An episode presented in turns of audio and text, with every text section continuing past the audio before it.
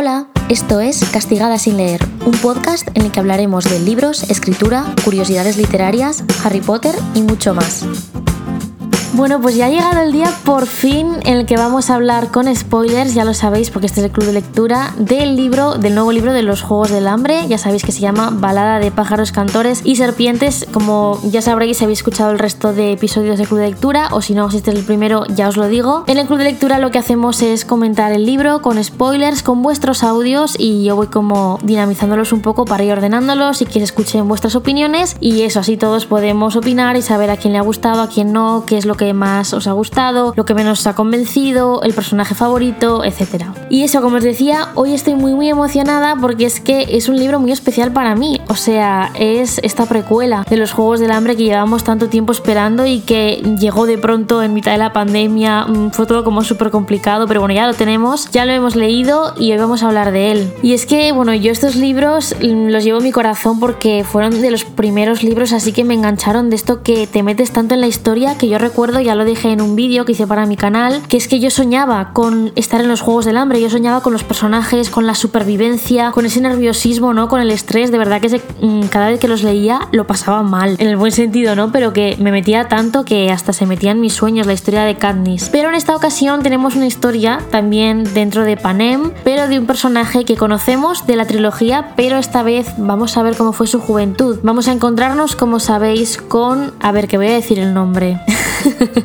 es que siempre lo digo mal. Coriolanus Snow. O sea, decidme que no soy la única que ha estado toda la primera mitad del libro diciendo Coronarius o no sé, cualquier otra cosa. Al final yo le llamo Corio, como le llamaban, no me acuerdo si era su, su prima. ¿Ves? Ya se me va olvidando, es que no tengo memoria. Pero bueno, ya le llamo así porque es que de verdad que yo estaba en plan, coronarios, coronarios, de todo le he llamado, excepto como se llama de verdad. Así que nada, Snow. Para los amigos, y eso ya sabéis que aquí vamos a conocer a un Snow muy diferente. Y de hecho, esto es lo que a mí más me llamó la atención de esta precuela, porque la autora, Susan Collins, había decidido hacerlo del villano. La verdad es que esto me, me chocó mucho y dije, a ver cómo lo ha hecho, porque claro, al final tiene que conseguir que nosotros como lectores, de alguna manera, nos enganchemos a la vida del que sabemos que luego va a cometer unas atrocidades, pero bueno, increíbles. Entonces, ya solo por eso yo tenía muchas ganas de leer este libro, tenía bastantes expectativas, aunque me da un poco de miedo de que hubiera mucho fanservice, que fuera, no sé, más un producto de merchandising que una historia que mereciera la pena leer. Y desde mi punto de vista ya os adelanto, si habéis visto mi vídeo ya lo sabéis, que a mí me ha gustado bastante, tiene sus puntos fuertes, también tiene alguna cosa que no me ha convencido y además estoy muy contenta porque, como sabéis, antes de grabar este episodio yo escucho todos vuestros audios para organizarlos un poco. Me hace mucha ilusión porque la mayoría pensamos igual, es decir, a la mayoría nos ha gustado lo mismo y nos ha chirriado un poco algunas escenas. Entonces, bueno, vamos a hacer un resumen súper rápido para aquellos que tengáis memoria de pez como yo. Ya sabéis que esta historia, este libro, comienza cuando están a punto de empezar los décimos Juegos del Hambre. Estamos en un Panem que todavía tiene la guerra muy reciente, acaban de pasar muy poquitos años y los juegos son muy rudimentarios, no son como los conocemos en la trilogía. De hecho, lo que se está valorando positivamente es que la gente aporte nuevas ideas para que sean más interesantes y para que la gente en los distritos lo vean. Y toda esta historia, como os decía, mm, la vamos a conocer de la mano del joven Snow. Él tiene 18 años, si no me equivoco, y vive en el Capitolio. Lo que pasa es que él y bueno, su familia ya no es lo que era. Sus padres fallecieron y ya solamente la familia que le queda es su prima Tigris y su abuela Triz, que es una señora que vive una especie de burbuja en la que pues sigue creyendo, ¿no? Como que los Snow, bueno, como dicen ellos, ¿no? Que siempre caen de pie. Y es que en su momento los Snow eran una gran familia muy adinerada y a día de hoy tienen muchísimos problemas. Nivel tiene miedo de que establezcan unos impuestos que como sabemos finalmente los establecen en el libro y que tengan que perder su casa. Vamos, que no tiene dinero ni para el día de la cosecha ponerse una camisa decente. Total, que la historia empieza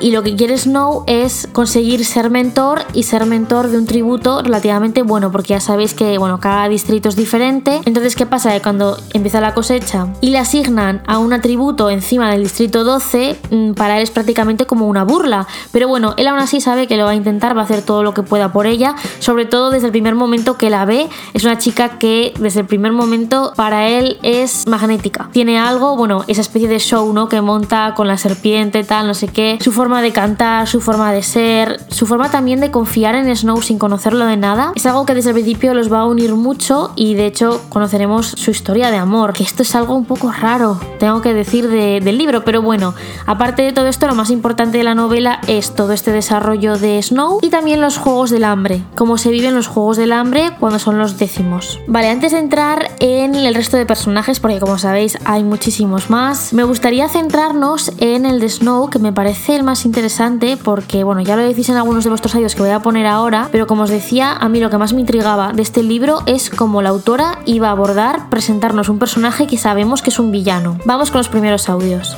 El libro en general es bueno, el personaje de Snow es de los mejores y mucha gente lo critica porque según se romantiza, pero para mí esto no es así, porque desde el inicio del libro se puede ver que Snow es un personaje que busca hacer lo que sea para lograr su objetivo y desde el principio se le ve calculador, se le ve frío, no le importa a nadie más que él y creo que esa es una gran parte del personaje que a mí me encantó. Le puse 5 de 5 estrellas. Hola, mi nombre es Raquel y te hablo desde Madrid. La verdad porque me apetecía mucho leer este libro para ver cómo lleva eh, llegado el personaje principal a Snow a ser tan terrible como sale luego la saga de los Juegos del Hambre.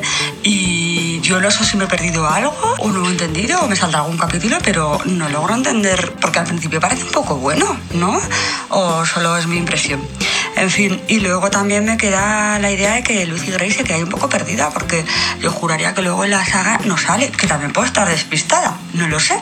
Pero bueno, en fin, que mm, bueno, en su conjunto me ha gustado y creo que es eh, una buena lectura, eh, sobre todo de cara a lo que viene al veranito, la piscina y la playa. Me llamo Marta, tengo 34 años, soy de Barcelona. En la página 581 hay una parte que me gusta bastante, que es el resumen, entre comillas, de esto de les traíamos una inocencia innata y hasta la más inocente de los nuestros pueden convertirse en asesinos durante el juego de hambre. Es, sinceramente, lo más inocente, no lo más inocente, lo más resumido del libro, porque aquí te pintan al presidente Snow, antes de ser presidente, como una persona súper inocente durante todo el puñetero libro y al final es el peor hijo de puta, sinceramente. Y es como se vuelve malo. Me, me, ha gustado. Y sinceramente, se hace en la película, yo la haría en dos partes como mínimo. Porque hay mucho. Bueno, con esos tres audios ya abrimos bastante el debate. En primer lugar, lo que decíamos de ese personaje que sabemos que es malo, pero nos presentan como bueno. Yo tenía como un dilema moral, porque es como, no quiero sentir pena por una persona que sé que luego va a ser un dictador. O sea, mmm, pero es que no puedo evitarlo. Entonces creo que ahí la autora lo ha hecho muy bien, ¿no? Ha sabido como presentarnos al personaje e intentar que le demos una oportunidad. Aunque luego ya vamos leyendo, vamos viendo cómo va evolucionando, sobre todo también a través de la figura de su amigo de Sejanus, ¿cómo se pronuncia eso? Bueno, ya sabéis quién os digo, que creo que es muy importante sobre todo para conocer más eh, las opiniones de Snow que de su amigo. Yo creo que es un comodín muy inteligente que ha utilizado la autora. El tema de Lucy Gray, si os parece, lo vamos a dejar para más adelante. Yo creo que sobre todo con este personaje lo que vamos conociendo, de lo que nos vamos dando cuenta, es que él tiene un sentido de la responsabilidad con su familia, con su apellido, con su dignidad, tan potente que al final es lo que acaba moldeando su ambición y por eso, aunque él es capaz de darse cuenta de lo que está bien y lo que está mal, porque él enseguida identifica, por ejemplo, a Gaul como una persona mala, o sea, como una mujer que, es una villana, pero luego él termina siguiendo como esa vía del el autoritarismo y la mala ambición, o sea, es como un Slytherin muy malo. Entonces, eso es lo que me parece muy curioso de la psicología de este personaje y por eso me gusta que la autora se haya atrevido con él. Creo, eso sí, que hay momentos que ya, bueno, ya hablaremos de eso más adelante también, pero que se hace excesivamente largo. Creo que no hacen falta tantísimas páginas para conocer a un personaje, sobre todo porque yo creo que la autora lo sabe hacer bastante bien. Entonces, yo al libro la verdad es que le quitaría 100 páginas sin ningún problema. Si no me equivoco, son de la tercera parte, las que quitaría a partir de, bueno, cuando ya se va a unirse al ejército, entre comillas, a los agentes de paz. Todos estos capítulos son un poco de relleno. Y mira, justo ahora que estamos hablando de cosas que no me han gustado tanto, voy a poneros este audio de Sofía que me ha parecido muy interesante. Hola Andrea y hola a todos, soy Sofía de Zaragoza y voy a comentar un poco lo que me ha parecido el libro de este mes. Porque aunque como libro no ha sido de mis favoritos ni me ha gustado especialmente, sí que me ha gustado mucho volver a entrar un poco en el mundo de los Juegos del Hambre después de tanto tiempo de haberlos leído, porque siempre ha sido una saga que me ha gustado mucho. Bueno, creo que lo que menos me ha gustado del libro, en mi opinión y desde mi, desde mi parecer, ha sido la falta de descripción de detalles de la arena, todo lo relativo al escenario de la arena.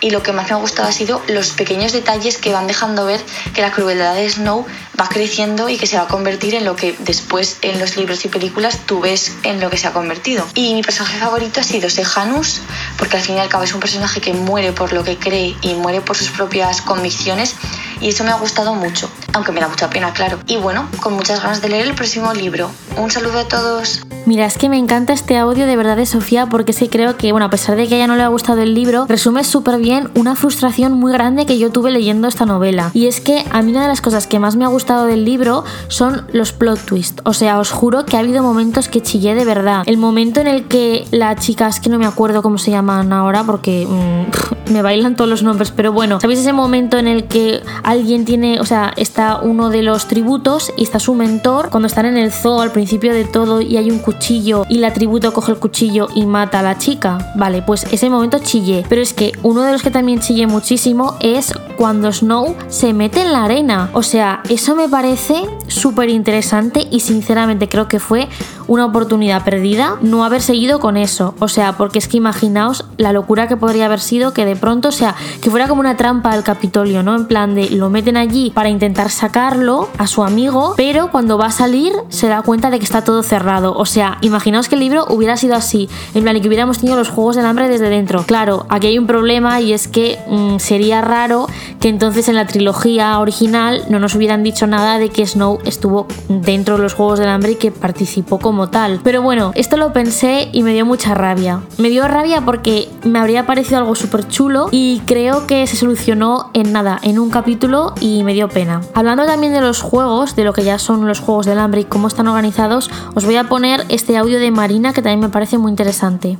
Hola, soy Marina de Vitoria y quería decir que el libro me ha gustado mucho, a pesar de que había leído algunas críticas sobre que igual se hacía muy lento y que era demasiado largo. A mí la verdad es que me ha gustado mucho y me ha parecido muy interesante el ver cómo eran los primeros juegos, que son bastante diferentes a los que, a los que estamos acostumbrados. Y, y eso me ha gustado mucho y también me ha parecido muy interesante los giros que daba la historia de repente, porque yo por lo menos no me los esperaba. Así que me gusta más la saga principal, pero este libro también me ha gustado mucho. Totalmente de acuerdo, yo soy fan de la saga principal, pero es que me encanta este audio de Marina porque habla del tema de los juegos y es que los vemos, son los décimos. Si no me equivoco, cuando la saga original creo que ya llevan 74 o 75 o algo así más, no 74, claro, pues 75 es el segundo, si no me equivoco, es que hace ya tiempo que, que no los he leído, pero el problema que tengo yo con estos juegos en concreto es que los veo muy rudimentarios, o sea, yo sé que quieren mostrar como pues que claro, no hay tantísima tecnología como hay más adelante en la trilogía original y pues que no están tan desarrollados, pero sí que se me hicieron un poco aburridos. Aunque es verdad que una cosa que me gustó, pero bueno, eso es algo ya muy personal mío, es que cuando empezaran los juegos ya hubiera muchos personajes que hubieran muerto por el camino o que murieran nada más empezar, porque si no yo con los nombres me hacía un lío increíble. Entonces eso, me ha faltado un poco las persecuciones por la arena. Ya sé que es muy diferente, que no tiene nada que ver, pero simplemente reducir ese misterio de dónde está a que se metan por unos túneles, se me ha hecho un poco flojo creo que es que es lo que decía antes, en plan, ha sido una, una, oportunidad que desde mi punto de vista se ha desaprovechado o quizás no, la autora precisamente ha dicho, a ver, ya tenemos el libro 1 y 2 en los que hay unos juegos del hambre donde el protagonista está dentro, entonces vamos a hacer que Sin Sajo y también este último, el nuevo, pues que se desarrollen fuera, totalmente respetable, pero a mí me habría gustado, tío, hacerlo desde dentro, es que habría sido muy chulo, es que la idea de Snow dentro de los juegos y que le cerraran y que los ganara o algo así es que sería muy heavy, sería, no sé, la verdad es que, jo, qué rabia, es que, bueno, aquí me motivo yo con mis cosas. Eh, esto es lo que me gusta del club de lectura, no poder comentar el libro con spoilers, porque no es lo mismo hacer un vídeo sin spoilear nada y contando la sinopsis de la parte de atrás del libro que ya entrar luego como en los detalles. Pero bueno, estamos hablando solo de Snow, estamos dejando mucho de lado a varios personajes que ya habéis ido mencionando, así que vamos a retomarlos, vamos a escuchar tres audios en los que se hablan así como de los personajes más importantes. Hola, soy Joana de Barcelona. Me gustaría comentar que en los Juegos del Hambre, aunque la protagonista era Katniss, había otros personajes principales como Pita, y en cambio en este libro, a pesar de la gran cantidad de personajes que salen, no llegamos a conocer a nadie salvo Snow, o si lo hacemos es siempre a través de él, no como personas con entidad propia, como pasa con Sejanus o Lucy Gray. Corio es el protagonista de su vida, la única persona que realmente le importa, y así es como se impone como único personaje principal y relevante del libro, y creo que es una excelente manera de mostrar cuán egocéntrico es él en realidad. Hola, soy Laura, soy española, aunque actualmente estoy viviendo en Colombia, en Barranquilla. Es la primera vez que participo en este club de lectura y me gusta mucho. Tengo que decir que el libro no me ha parecido maravilloso, eh, me ha gustado leérmelo, no me arrepiento, porque siempre que eres fan de una saga, pues bueno, todo lo que sea más información está muy bien, pero le daría una puntuación general de 3 sobre 5, no más. No, me ha parecido mm, aburrido la mayor parte del tiempo, demasiado texto, en realidad me ha gustado la parte del principio la parte del final. Lo mejor, el personaje de la doctora Gaul. Eh, no me ha gustado la relación de, Snow con Lucy Gray, muy poco creíble. No me ha gustado no conocer el final de Lucy Gray, qué es lo que pasa con ella. Me han parecido los Juegos del Hambre muy aburridos, no pasa absolutamente nada. Eh, y bueno, Snow, pues eso, se presenta al final como una persona sin escrúpulos, como era en la, en la otra saga, aunque durante todo el libro en realidad no fuera así. Hola Andrea, mi nombre es Camila. Bueno, te diré que en general el libro sí me gustó, a pesar de que tenía capítulos largos, eh, te enganchaba mucho.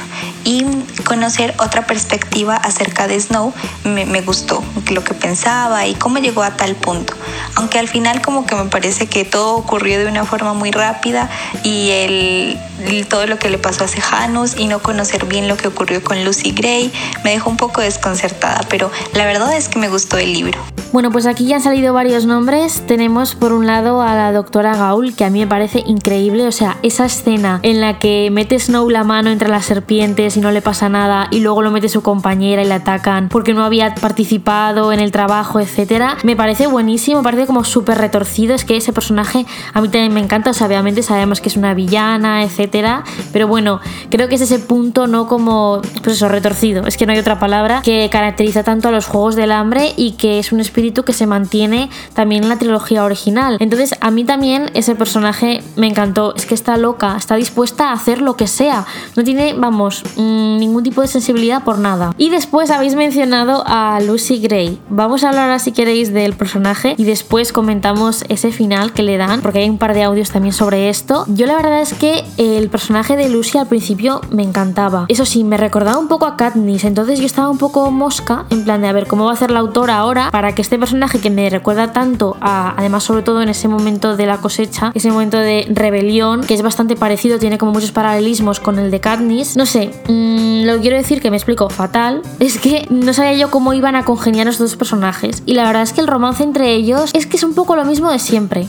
está un poco desaprovechado. O vas a tope con eso, o yo creo que sería mejor no ponerlo, porque yo creo que está guay, en plan, pues lo del romance y que uno se va y el otro se queda, pero se podía haber explotado mucho más. No sé si es que la autora no ha querido arriesgar, no sé si es que le da un poco de, miedo cagarla, no lo sé, la verdad. Raro, raro sobre todo con el final que se le da a este personaje, que ahora vamos a escuchar unos audios, primero os voy a dar mi opinión, ahora los pongo, pero lo cierto es que cuando yo estaba leyendo el libro, y bueno, yo el libro lo devoré, a pesar de que eso, como el último tercio se me hizo muy largo, pero ese final en el que Lucy se desvanece, creo que es un final súper injusto para su personaje. No sabemos muy bien por qué, o sea, obviamente pues sabemos todo el lío que había, etcétera, pero se me hizo muy insuficiente, la verdad, no, no esperaba que pasara algo así, creo que es súper brusco, súper rápido, no se explica bien. Yo tuve que volver a releer el final, el último capítulo para a ver si es que no lo había entendido bien, no sé, o sea, porque digo, igual es que, a ver, voy tan acelerada porque estoy nerviosa, porque quiero saber el final, que no me he enterado, pero es que realmente o sea, te quedas con una cara en plan de, pues, vale. Entonces, a mí lo único que se me ocurre es que igual la autora va a hacer otro libro después de este. Pero vamos, que esto me lo invento yo. Quiero decir que no, yo no lo he visto en ninguna parte. Pero es que es como la única justificación así que se me ocurre, en plan, un pequeño libro que retome la historia de Snow quizás dos, tres años después, no lo sé, y cuente hasta unos años antes del libro original de los Juegos del Hambre. La verdad es que me sorprende que siendo como es Susan Collins, que siempre hace unos finales súper impactantes, donde pasan muchísimas cosas. Esta desaparición así, no sé, tan diluido, tan, tan simple, se me hizo la verdad muy escasa para lo que es el libro que tiene momentazos. Vamos a escuchar a ver vuestros audios. Hola, yo soy Majo y soy de México y quiero decir que mi parte favorita de Balada de pájaros, cantores y serpientes fue cuando Lucy Gray cantó la canción del árbol del ahorcado, porque todos sabemos que Katniss la canta después en el libro de Sinsajo. Entonces me causa curiosidad cuál fue la reacción de Snow al escuchar una canción inventada por el amor de su vida, cantada por alguien de la rebelión.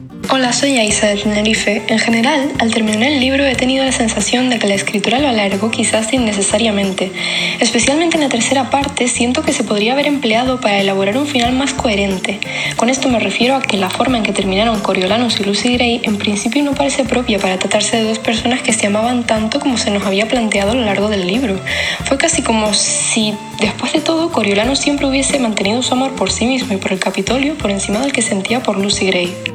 A mí personalmente me ha encantado la precuela, o sea, yo soy fan de los Juegos del Hambre desde sus inicios y me ha gustado muchísimo, aunque el final abierto no, no, lo quería abierto ya que no soy muy fan de los finales abiertos y quería saber qué pasaba con Lucy Gray y así. Mi personaje favorito ha sido Sejanus porque es que adoro a ese niño, es que por favor. Y la que menos probablemente la doctora Gaul porque es me parecía insoportable. Básicamente el libro me ha gustado mucho, aunque la tercera parte sí que me ha parecido que ha habido bastante relleno y que había 100 páginas o así que sobraban. Bueno, pues ya lo habéis oído. Quería destacar, porque de lo del final ya hemos hablado, el tema de la canción, la famosa canción que, como sabéis, aparece en la trilogía original y también aparece en esta precuela que yo no me lo esperaba para nada. Esto es como lo único que tienen en común, así a grandes rasgos, este, esta precuela con la trilogía. De hecho, esto es como lo único, entre comillas, fanservice que, que he encontrado, ¿no? Como grandes referencias a lo que es la gran historia que todos conocemos. Y la verdad es que me ha gustado,